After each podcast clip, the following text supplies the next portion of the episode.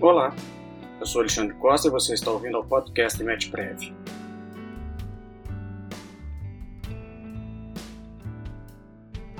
O Instituto Mineiro de Estudos Tributários e Previdenciários está lançando o livro ISSQN, Estudos em comemoração aos 15 anos da Lei Complementar 116-2003, em parceria com a Raiz Editores.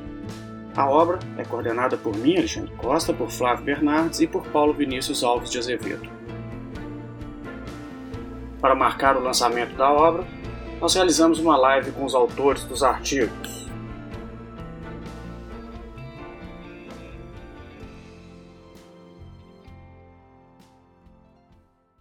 Sara Caroline dos Santos Domingues escreveu sobre o ISS e arrendamento mercantil, a inconstitucionalidade da Lei Complementar 157 de 2016 e sua repercussão sobre as operações de leasing.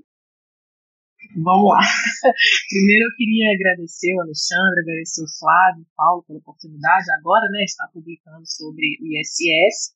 É, na época, quando eu fui convidada para escrever o texto, eu trabalhava muito com operações de arrendamento mercantil. Então, eu fiquei curiosa na questão da transferência de sujeição ativa que foi realizada pela Lei 57 para o domicílio do tomador do serviço.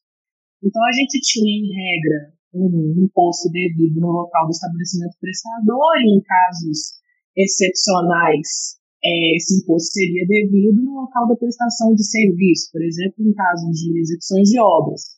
Uh, pesquisando mais a fundo, eu percebi que em novembro de 2017 a gente teve uma ADMIA 5835, justamente ajuizada para discutir essa suposta infuncionalidade que, na minha opinião, é verdadeira. Mais para frente a gente desenvolve, até mesmo no artigo achei ele um pouquinho extenso demais, e em março de 2018, inclusive, o Alexandre de Moraes, o ministro do ele concedeu uma medida liminar, que foi requerida em sede inicial, justamente para suspender a aplicação do artigo 3 dos incisos 23, 24 e 25, e nos outros tópicos em que a ADI também questionava, até que o Congresso Nacional estasse normas necessárias à complementação dos dispositivos, até porque a lei do 57 ela foi um pouco omissa em determinados aspectos. A, a começar, por exemplo, na especificação do tomador de serviço. Quem seria esse tomador?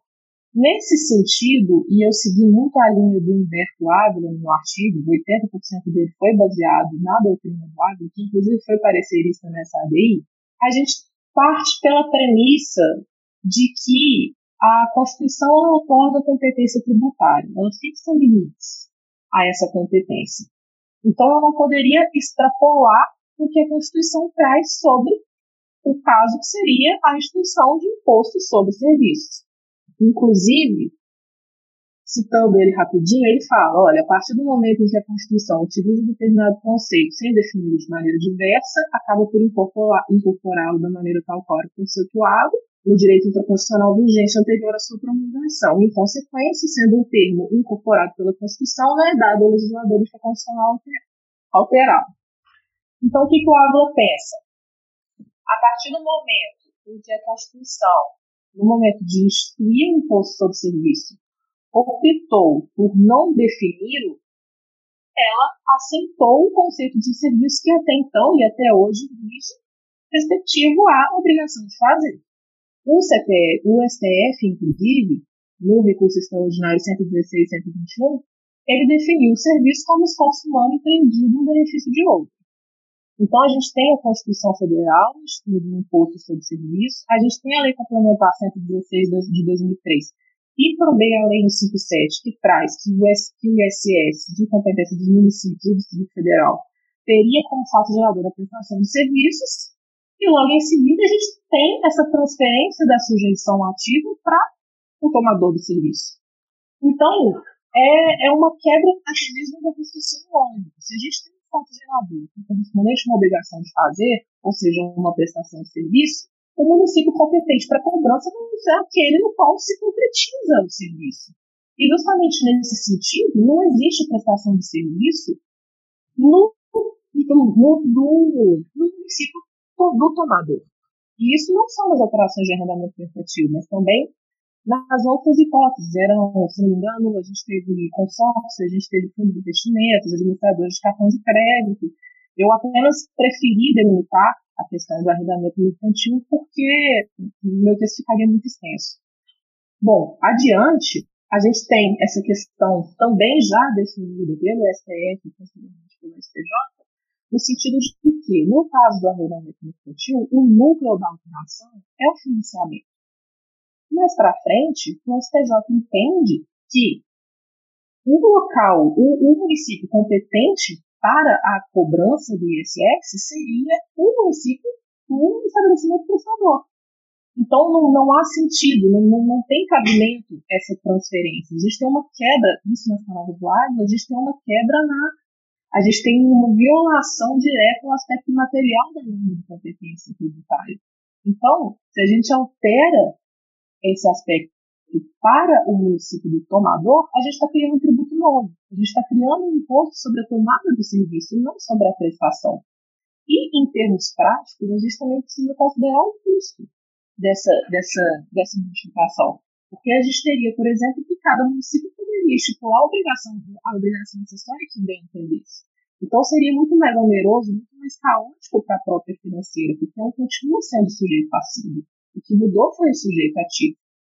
Além disso, também tem a questão da onerosidade do próprio contribuinte, porque se tenho a possibilidade de é, cobrança em cada município da federação, todos os entes federados vão poder, por exemplo, subir a alíquota para 5%, porque não vai existir competição. Porque os financeiros vão ter que contribuir em todos os, em todos os entes da federação. E assim, a título de atualização, a gente teve né, a lei complementar 75, agora recente, de setembro, o que eu achei curioso. Ela trouxe a questão da apenas das obrigações acessórias que eu citei, no parágrafo 1 do artigo 2 ela fala que essas obrigações, que o imposto vai ser apurado pelo contribuinte, obviamente, declarado por meio de sistema eletrônico, e que esse sistema ele vai ser unificado e desenvolvido pelo próprio contribuinte. Então, é muito mais oneroso, é muito mais custoso para quem está arcando né, com, com essa obrigação. Além de tudo, as operações de arrendamento mercantil, elas estão em defasagem, apenas hoje em dia. Hoje em dia a gente não vê ninguém fazendo isso. Então isso vai trazendo mais ainda um desestímulo ao próprio negócio jurídico em si. Mas tecnicamente falando, resumindo o, o, o sentido, o objetivo do artigo, é que a gente está tendo uma violação de uma de competência, a gente está criando um tributo novo. João Rafael Gândara de Carvalho, Carlos Henrique Tranjan Bechara e Patrick Rajala escreveram o um artigo Seguro é Serviço? A insegurança jurídica a serviço da tributação do seguro saúde. João Rafael teceu os seguintes comentários sobre seu artigo. Opa, muito obrigado, Alexandre. Boa noite a todos, a todas. É uma alegria estar aqui nesse evento dos nossos colegas do Instituto Mineiro de Estudos Tributários e Previdenciários uma satisfação estar tá, também representando aqui meus colegas e coautores desse artigo, Carlos Bechara, Patrick Rajala, estão certamente nos acompanhando aí na live também. E agradecer só, não só o convite, mas para escrever, mas principalmente para estar aqui hoje. Uma pena a gente não poder estar fazendo isso em Minas, né, com todos nós juntos, cariocas e mineiros sempre tem muita afinidade, né, mas eu gostaria só de ressaltar que a hospitalidade mineira é sempre tanta que ela é capaz de ser sentida até aqui. Tá? Eu estou na minha casa, mas eu quero dizer que eu sinto ainda mais em casa junto de vocês. Tá? Então é uma, uma alegria muito grande estar aqui. E o meu tema, vou ser muito rápido sucinto no, no tema, porque é, a rigor ele deveria durar um minuto, né, ou um pouco mais do que isso. Afinal de contas, eu falei sobre ISS e seguro saúde perguntar para qualquer aluno de graduação qual é o imposto que tem que incidir sobre seguro, ele imediatamente vai dizer a você que é o IOF. Então estaria encerrada aqui né, a minha participação, nós podemos concluir é, que não há o que se falar em ISS sobre seguro-saúde. E se eu estou aqui para falar isso, é não tanto por conta do tema, mas por conta da insegurança jurídica que nós temos nos nossos tribunais. É, e eu acho que esse caso é emblemático a respeito disso. Então, eu acho que é um problema não só do ISS sobre seguro e saúde, mas, de uma forma geral, né, das, dos tribunais superiores na fixação desses precedentes. Por quê? Como eu disse a vocês, não havia muita discussão sobre ISS e seguro saúde, até que esse tema chegou ao Supremo Tribunal Federal. E não chegou numa discussão de ISS sobre seguro saúde, não.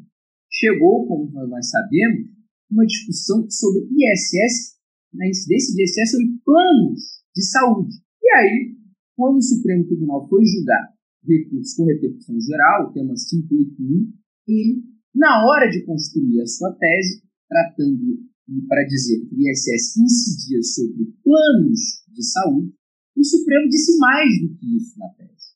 A tese dizia que o ISS incide sobre planos de saúde e seguro-saúde. E aí, isso foi um enorme problema para todas as seguradoras de seguro-saúde que a vida inteira recolheram o IOF sobre essa pólice que emitiam e de uma hora para outra se viram ali sem nunca terem discutido o tema como contribuinte de ISS por decisão do Supremo Tribunal Federal. Imaginem né, como ficaram as operadoras nesse momento e principalmente os municípios, que até então nunca né, tinham muito se aventurado a exigir o ISS sobre seguro-saúde, mas imediatamente o caso do Rio de Janeiro aqui me parece emblemático, até porque temos várias é, empresas aqui que têm estabelecimento né, no Rio de Janeiro, várias grandes seguradoras, e elas se viram às voltas com cobranças, não precisa dizer, né, milionárias de ISS sobre seguro-saúde. E, bom, como é que terminou essa história? Na verdade, onde é que ela se encontra? Porque ela não terminou.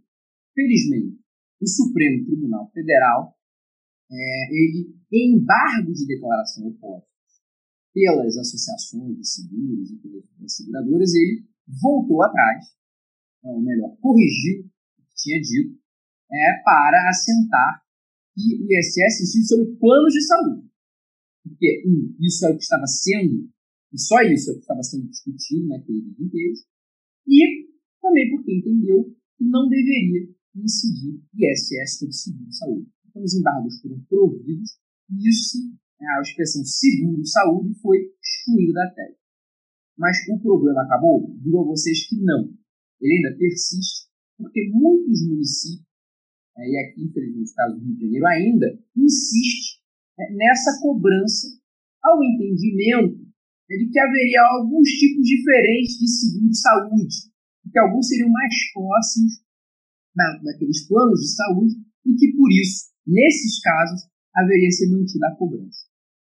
Só lamentar, Alexandre, que a gente esteja aqui falando de seguradoras, de seguro, e o que prevaleça é a insegurança nessa matéria. E contra essa, infelizmente, não há nenhum seguro ainda a ser feito.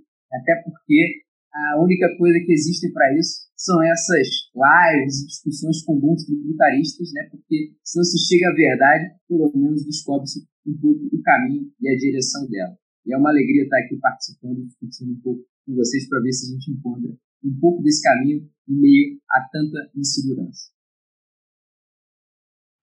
a Lei Complementar 157-2016 e os dois frontes de combate à guerra fiscal do ISS, a concessão de incentivos fiscais e a definição da sujeição tributária ativa, foi o um artigo escrito por Paulo Rosenblatt e Paulo Roberto Xavier Filho. Nós conversamos com Paulo Rosenblatt. Boa noite, Alexandre. Obrigado pelo convite. É um prazer participar desse evento do IMET, Prev da Raiz Editoras. Também foi um prazer participar do livro ver tantos amigos aqui. O mais importante de estar numa coletânea é você estar ladeado por gente maravilhosa e competente. Isso faz é, não só é, é, contribui para o seu próprio artigo, como eleva a moral de qualquer um. Então foi um, um prazer imenso, uma felicidade receber o livro. É o artigo que é, eu fiz né, em parceria, em coautoria com Paulo Roberto Xavier Filho, aqui do Pernambuco também, foi sobre a Lei Complementar 157, né, 2016, e esses dois pontos, né, gente falou em dois frontes de combate à guerra fiscal, que são a concessão dos incentivos e a definição da solução tributária ativa. Então, tem um, a gente trabalha um pouco do que Sara né, já comentou aqui é, inicialmente na, na apresentação dela. Eu não sei se concordo muito com Sara de que a gente teria um novo tributo, mas certamente eu concordo com ela que a gente tem um problema imenso aqui né, relacionado ao ISS. E sempre que eu trabalho com ISS, eu lembro de uma é, lição aqui do professor José Souto Borges, né, querido mestre aqui pernambucano, ele disse que ISS é um é, tributo nacional que foi atribuído a 5 mil e tantos municípios né, no Brasil, e isso né, não poderia dar certo nem aqui no Brasil, nem em qualquer lugar do mundo. Né? Então a gente, na verdade, tem aí né, esse problema insolúvel é, do ISS, né? Estão buscando aí, por meio da reforma, talvez solucionar, mas, ao meu ver, isso não, ainda tem vários problemas na proposta de reforma que não irá é, resolver o problema. Né? E, e, fazendo esse artigo, eu lembro que eu estava olhando até fui buscar esse livro aqui que eu recomendo para todos, vocês conhecem, é White Tax System Differ, que é de um autor inglês, né? ele já é falecido, mas vem sendo atualizado, esse livro dele chamado Cedric é, Sandford.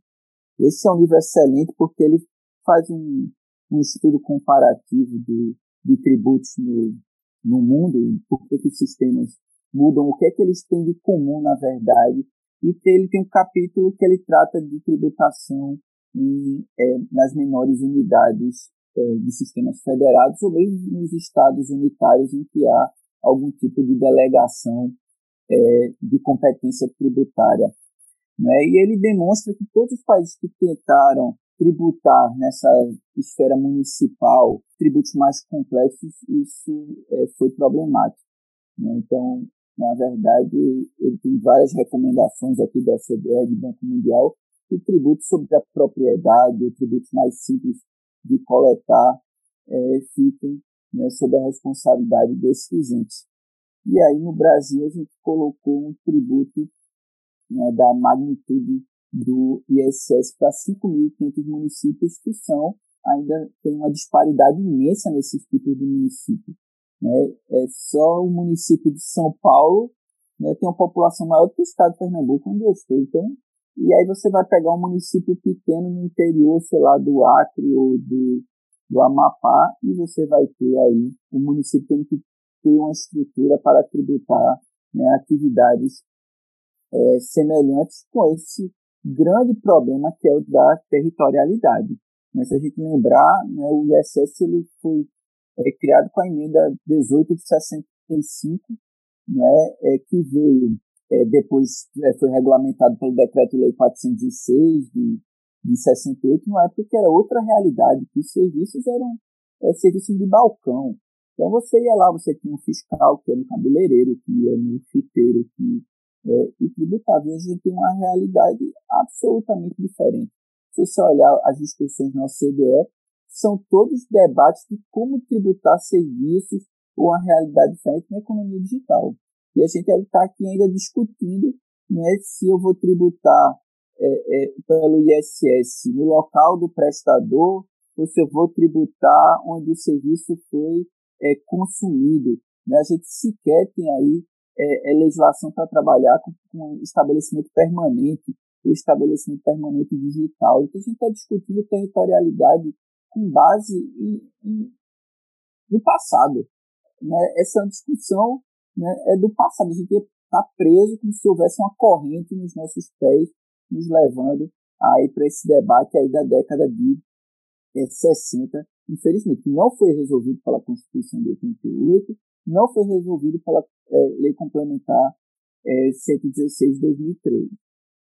E aí a gente tem né, dois problemas que foram tratados aqui no, no meu artigo 1, que é o das isenções, né, da é, reduções de alíquota, base de cálculo, e o problema da é, sujeição é, ativa, né, que todas ainda permanecem com arestas mal resolvidas aqui, né, mesmo que se tentou pela emenda funcional 37 de 2002 estabelecer uma alíquota mínima, esse ainda é um grande problema.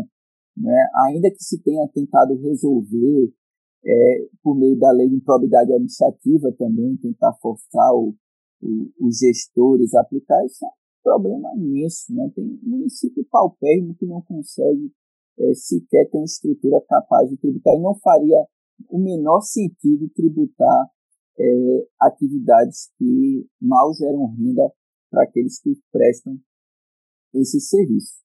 Então a gente tem esse problema que é insolúvel. E o Superior Tribunal de Justiça tem uma jurisprudência errática sobre esse tema. Né? Você tem precedentes para todos os gostos. Né? Se você atua em prol do contribuinte, você tem precedentes. Se você atua em prol do, do município, você também tem precedente né, de vários momentos diferentes, sem qualquer é, segurança é, jurídica. Então, João Rafael aqui falou muito bem que né, os tribunais superiores, aí, né, mais especificamente o STJ e o STF, né, têm contribuído para esse estado de coisas né, de extrema insegurança jurídica.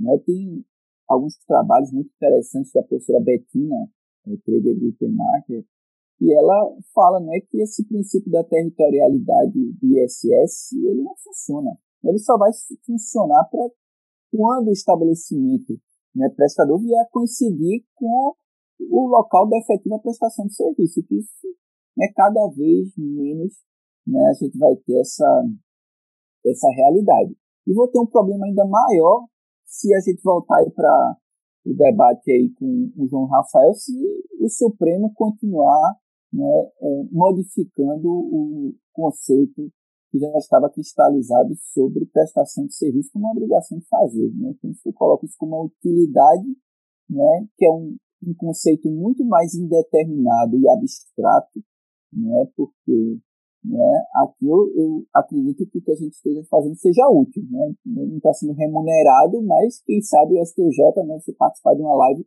daqui a pouco a gente vai ter que pagar o, o ISS, né, porque a gente não sabe o que, que vai ser a utilidade aí. Né? Então a gente tem esse problema que é, é imenso e não foi resolvido essa ideia de sede ou de estabelecimento, se esse estabelecimento é fixo. É, esse é um problema, é, ao meu ver, que será é, insolúvel. E ele aumentou exponencialmente aí com a Lei Complementar 157 de 2016. É um problema federativo imenso quando a gente saiu repartindo em caixinhas é, realidades que não eram é, repartíveis, né, que não eram divisíveis. Então a gente tentou dividir o indivisível. Né? Contratos de arrendamento mercantil, é, isso é um problema é, seríssimo. E aí, né, Sara colocou bem na, na exposição dela aqui em Adim, né, a 5835, né, com o iluminado ministro Alexandre Moraes, não foi julgado, eu até olhei hoje novamente, né, porque ele entra e sai de pauta, eu até olhei hoje porque o Supremo Tribunal Federal, de repente, começou a julgar em regime de urgência tudo que é matéria tributária, né? Então, a gente, é, hoje a gente tem que acompanhar o, o STF, não é, é, tem que acordar e entrar no site do STF, porque a gente não sabe mais o que foi julgado de madrugada, né? Porque né, tem julgado a todo, todo momento, né? E julgados mais absurdos possíveis, porque não respeita sequer a própria é, consistência e coerência dos julgados anteriores. 15 anos de vigência da Lei Complementar 116 de 2003, a tributação do contrato de empreitada total. Este foi o artigo de Guilherme de Almeida Henriques e de Marcelo Hugo de Oliveira Campos. Guilherme participou da nossa live e fez os seguintes comentários.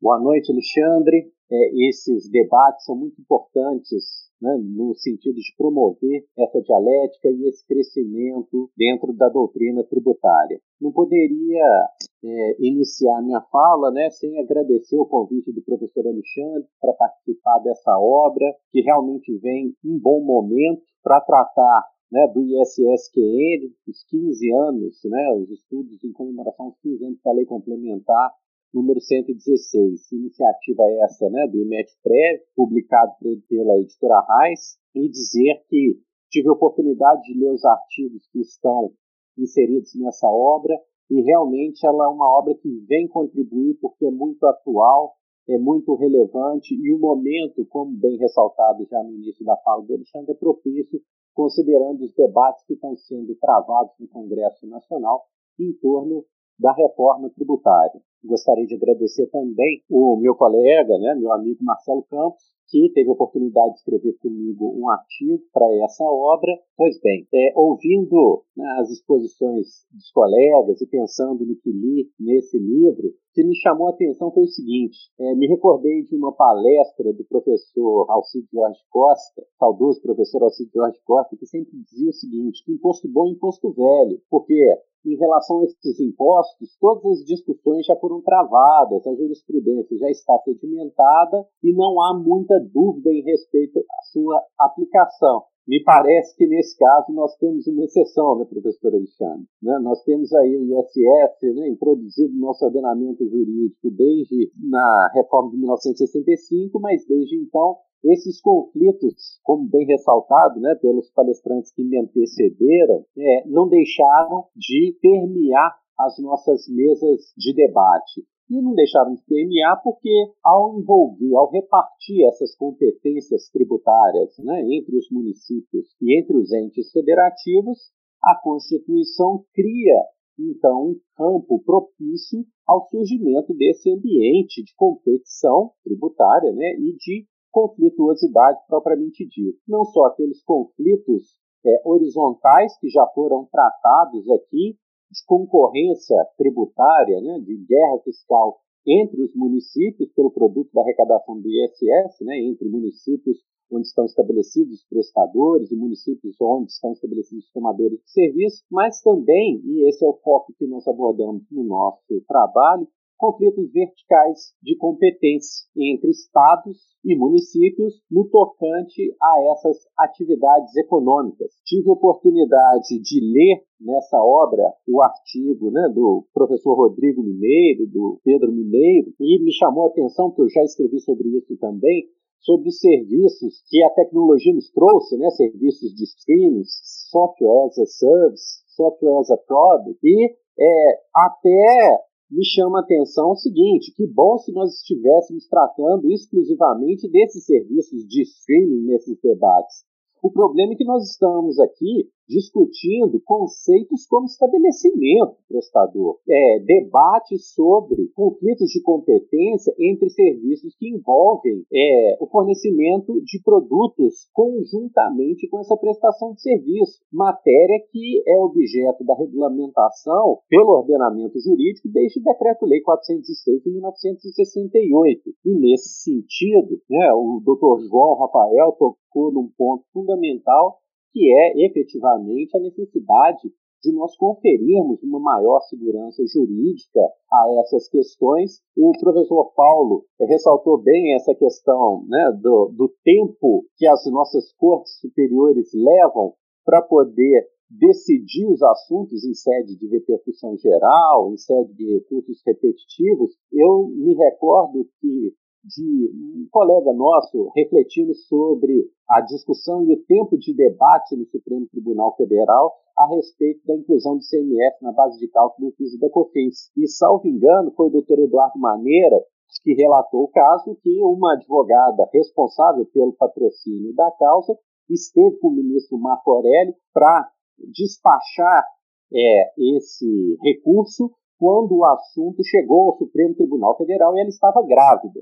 Agora, mais recentemente, por ocasião do julgamento dos embargos de declaração da Fazenda Nacional, voltou então essa mesma advogada a despachar com o ministro Marco Aurélio, agora com a sua estagiária, que à época encontrava-se na barriga, que é a filha dessa advogada para nós termos né, uma dimensão de o tempo que as nossas cortes superiores têm demorado para poder pacificar esses assuntos, o que vem contribuindo para esse ambiente de insegurança jurídica no qual nós estamos inseridos. Insegurança essa que, é, como né, outros colegas já colocaram, vem sendo fomentado também pelas próprias cortes superiores essa tradição do Superior Tribunal de Justiça de afastar a aplicação dos dispositivos legais sem declarar efetivamente a sua inconstitucionalidade deslegitima a própria norma e traz uma insegurança sistêmica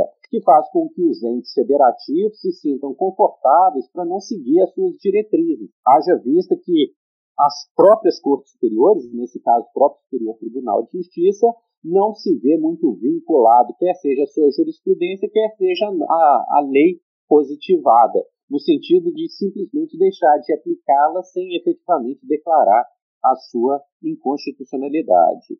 E esse foi um dos pontos que nós abordamos no nosso artigo, que trata, eu gostaria né, de estar tratando de um assunto novo, mas infelizmente não estou. Estou tratando de um assunto que existe desde 1968, que é o contrato de empreitada, que assim como todos os outros contratos que misturam né, a prestação de serviço, essa obrigação de fazer, com o fornecimento de algum produto como insumo dessa prestação de serviço, acabam gerando um conflito de competência entre estados e municípios na busca do produto da arrecadação. E esse é o conflito que nós buscamos identificar e analisar no nosso artigo, eu e Marcelo Campos.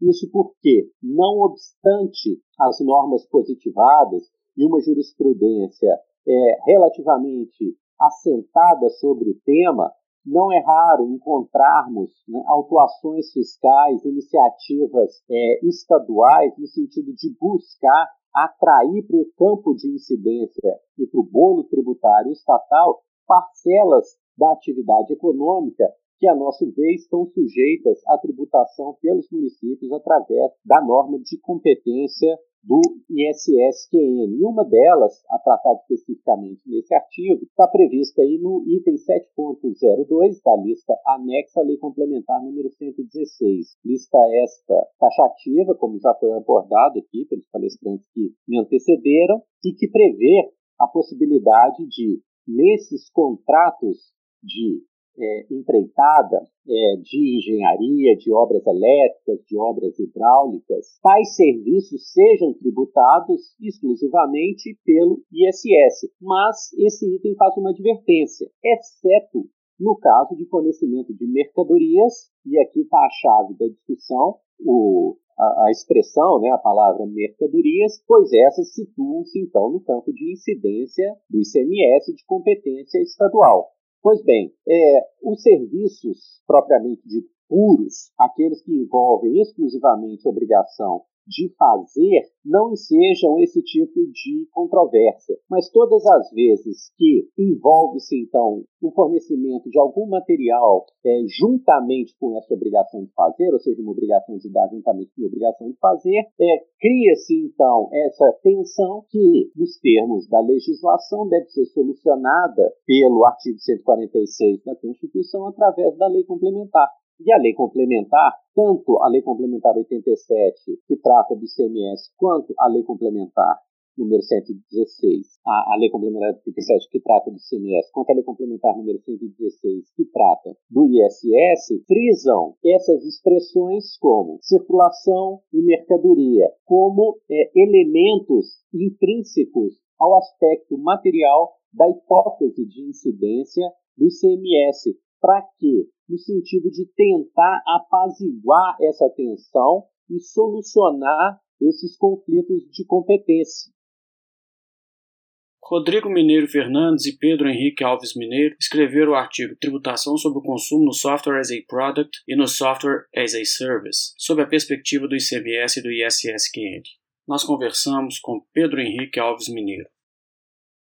Obrigado, Alexandre. Cumprimentos todos os colegas. Agradeço também ao Flávio, ao Paulo, eh, todos aí pela, pela oportunidade, tanto de, de contribuir com o artigo para o livro, como também participar dessa live aqui hoje, debatendo um, tema um pouco espinhoso aí. É, parece ser mais difícil do que realmente é a, a questão dos softwares.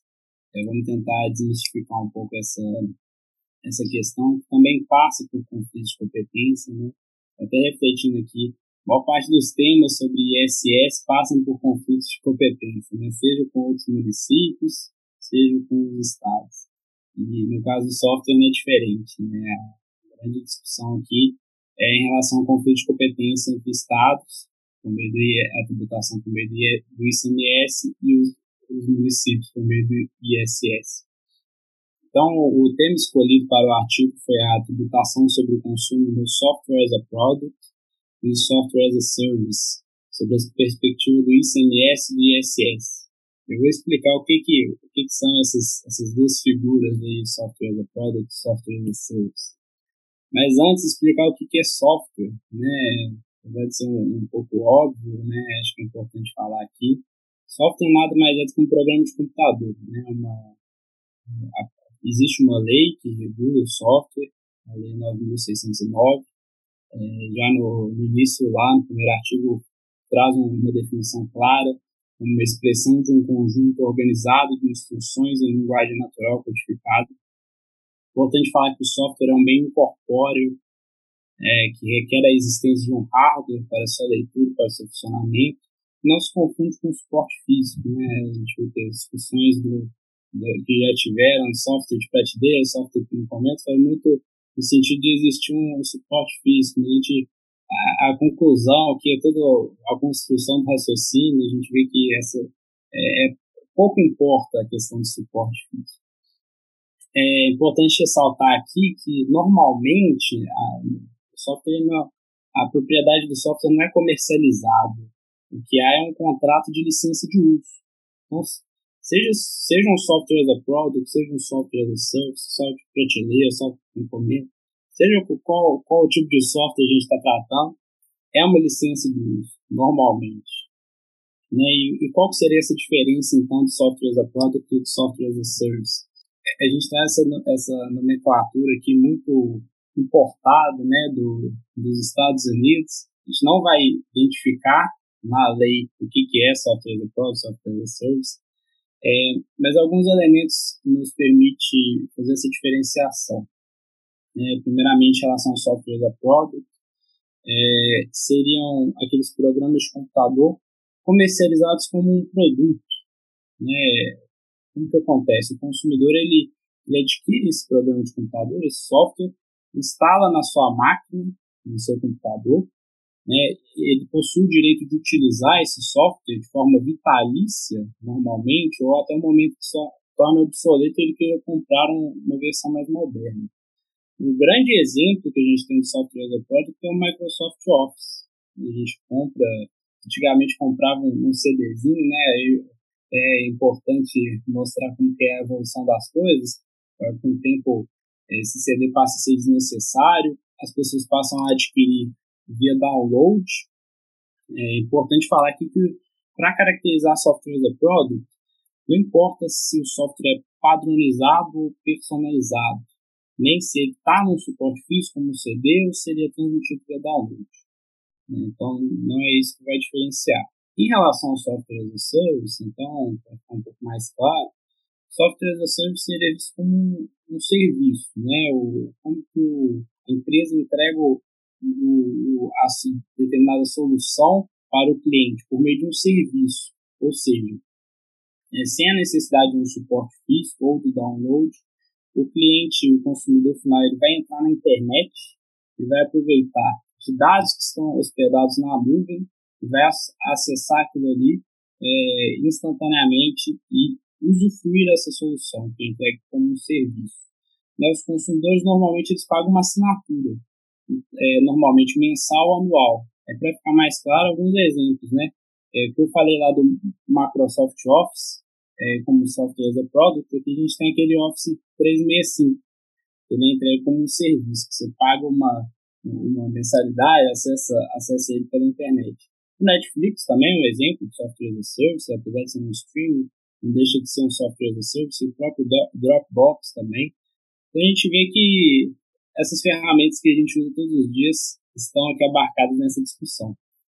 E, naturalmente, os estados é, e os municípios brigando para tributar os softwares. É, essa discussão até fazia um, um, certo sentido quando era software de prateleira, aquele software no, no, no CDzinho, no suporte físico. Hoje em dia faz menos sentido, mas eu acho que é importante trazer alguma, alguns elementos aqui até para a gente entender realmente como que deve se dar a tributação dos softwares de um modo geral.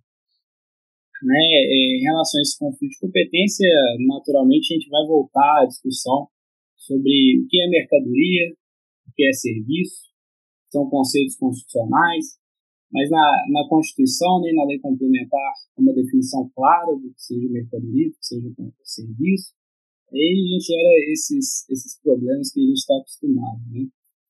A gente vê que a discussão entre software de prateleira e software por encomenda não faz, não faz qualquer sentido.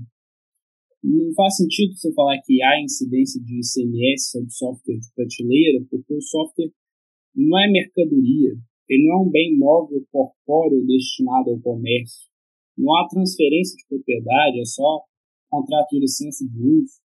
Consumidor final não vê valor nesse suporte físico, ele vê valor só no software em si. O que ele está tá adquirindo, na verdade, é um software, não é um CD que tem um software.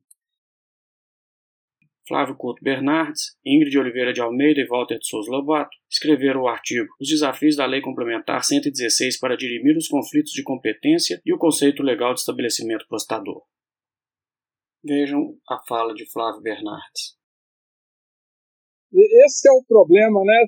antes dessa época já se discutia, né? não se pensava no computador e já estavam discutindo se incidia SS, ICMS ou ITI. Esse é o nosso problema, né? Queria agradecer o, o Alexandre, o Paulo pelo convite participar da, né, da organização e também da, do, do Lobato e da Ingrid, né, com quem de desenvolver o tema, e o meu tema já foi aqui, nem vou tratar mais do assunto, meu tema já foi mais do que explorado, porque discutir estabelecimento prestador, aspecto espacial da, da, da incidência com o subjetivo, que é estabelecimento e qual município pode cobrar.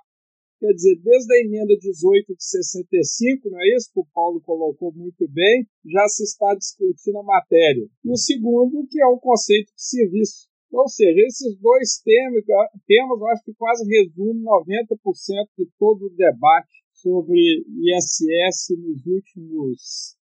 A Constituição já é balzaquiana, tem mais de 30, né, da idade do Pedro aí, né, Pedro? Falar um pouquinho. Mas antes de continuar no conceito de serviço para provocar, eu provoquei o Brigagão, vou provocar o João Rafael, né? Prazer estar com, com ele aqui mais uma vez dividindo os debates, né, João Patrick, parabéns aí pelo, pelo trabalho. Mas a, a provocação é exatamente no que o Pedro tratou muito bem, no posicionamento com o qual concordo, que é o conceito de serviço. A ideia de conceito de serviço e obrigação de fazer do direito romano, eu acho que terminou talvez com a Revolução Industrial. Né? Isso lá atrás, nós estamos na Revolução 4.0 que ele fala, e a gente está discutindo a obrigação de fazer na tradição romana, esquecendo que desde a emenda de 1865, o IVA mais diretamente já estabeleceu o conceito, falar em conceito residual acho equivocado, mas um conceito que também não é econômico, né, mas é normativo no sentido de se estabelecer o recorte da tributação sobre o consumo, que acho que a ideia conceitual complementar que tem que se ter é que nenhuma atividade que tenha cunho negocial base tributável pode ficar fora do campo de incidência da tributação sobre o consumo, não é porque nós repartimos em três grandes bases tributárias que eu vou criar um conceito restrito de serviço na ideia de obrigação de fazer, e eu acho que o Pedro evoluiu aí muito bem.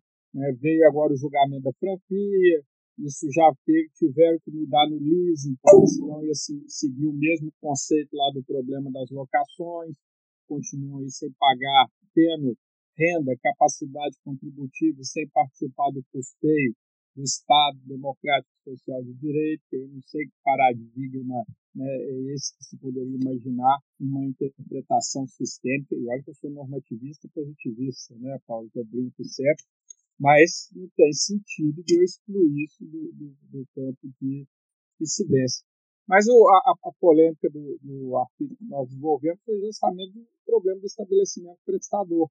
Né? Você discutia lá o município é, eu acho que o Paulo colocou bem, é, é onde prestou, é onde que está situado o estabelecimento prestador, e é o problema né, que a gente está discutindo. É, o Paulo que discute isso muito lá na IFA, da, da ideia da, que colocou bem da territorialidade, nós já temos o estabelecimento digital né, nas nuvens, no mar, em local não sabido, incerto, daqui a pouco no espaço, e a gente está discutindo ainda o problema de onde que eu vou ter o recolhimento, etc. Né? Então, por isso que a parte da premissa, né, junto com o Walter e a Ingrid, já inscrito anteriormente, exatamente que isso é um de lei complementar. Eu tenho variáveis de possibilidade de interpretação, ela faz uma interpretação que segrega tipos de atividade e ainda assim permanece eu falo que um residual de polêmica sobre o estabelecimento prestador, exatamente por não se ter ainda um conceito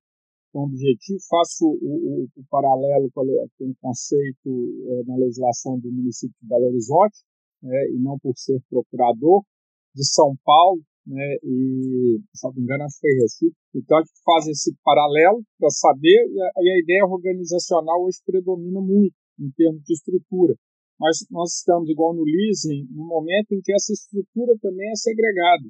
Eu posso ter uma base com maior intensidade, mas quase sempre tenho um escritório de prestação de serviço. É, então é muito difícil essa definição e, e acho que tem que ter um, um, elemento concreto. Não adianta querer agradar a todos, né? onde está prestando serviço, onde não está prestando. É onde se tem, se tem a efetividade eu posso ter esse controle, e aí vem a lei complementar 157 que traz alguns serviços em que eu não vou, não vou ter a possibilidade material de fazer essa fiscalização, essa averiguação, onde é a sede efetivamente, e aí a sede com estabelecimentos né, fixos, ainda que virtuais, nesse conceito de fixo. E eu brinco um pouco discutir o tema do João Rafael do seguro com plano de saúde, né? onde que está a ALIA? Tem debatido esse tema muito, né, entre alguns prestadores de serviço, que eu brinco, né, nós profissionais liberais somos contratados para fazer uma advocacia de partido, mas tem um mês que nós não somos consultados, né, e, e o pagamento ainda assim acontece. Essa prestação de serviço tem o risco de não entregar né, o isso é ALIA, é área só do contrato de prestação de serviço do Código Civil ou já passaria a ser submetido à ideia do seguro, né, do risco indenizável? Então, esse é um tema que tem deparado. E aí fica a provocação. Qualquer um dos casos não é prestação de serviço, portanto, não é tributação sobre o consumo. O problema é discutir o IOF. O problema é discutir no consumo qual que é a base tributária. Porque o seguro paga, paga PIS e COFINS se paga PIS e COFINS e a tributação incidente sobre o consumo, eu preciso ter ICMS, ISS ou IPI. Por exclusão, aí fica a dúvida: será que não teria um caso de ISS dentro dessa materialidade, dentro da ideia da capacidade contributiva estrutural que deve orientar né, a formatação do sistema tributário? Obrigado mais uma vez pela honra do convite.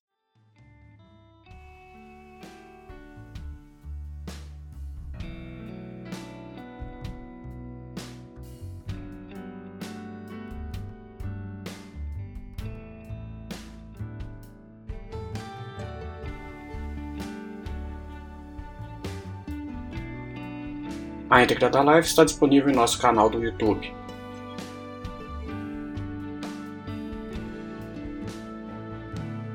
Um abraço a todos que nos acompanham e até o próximo episódio.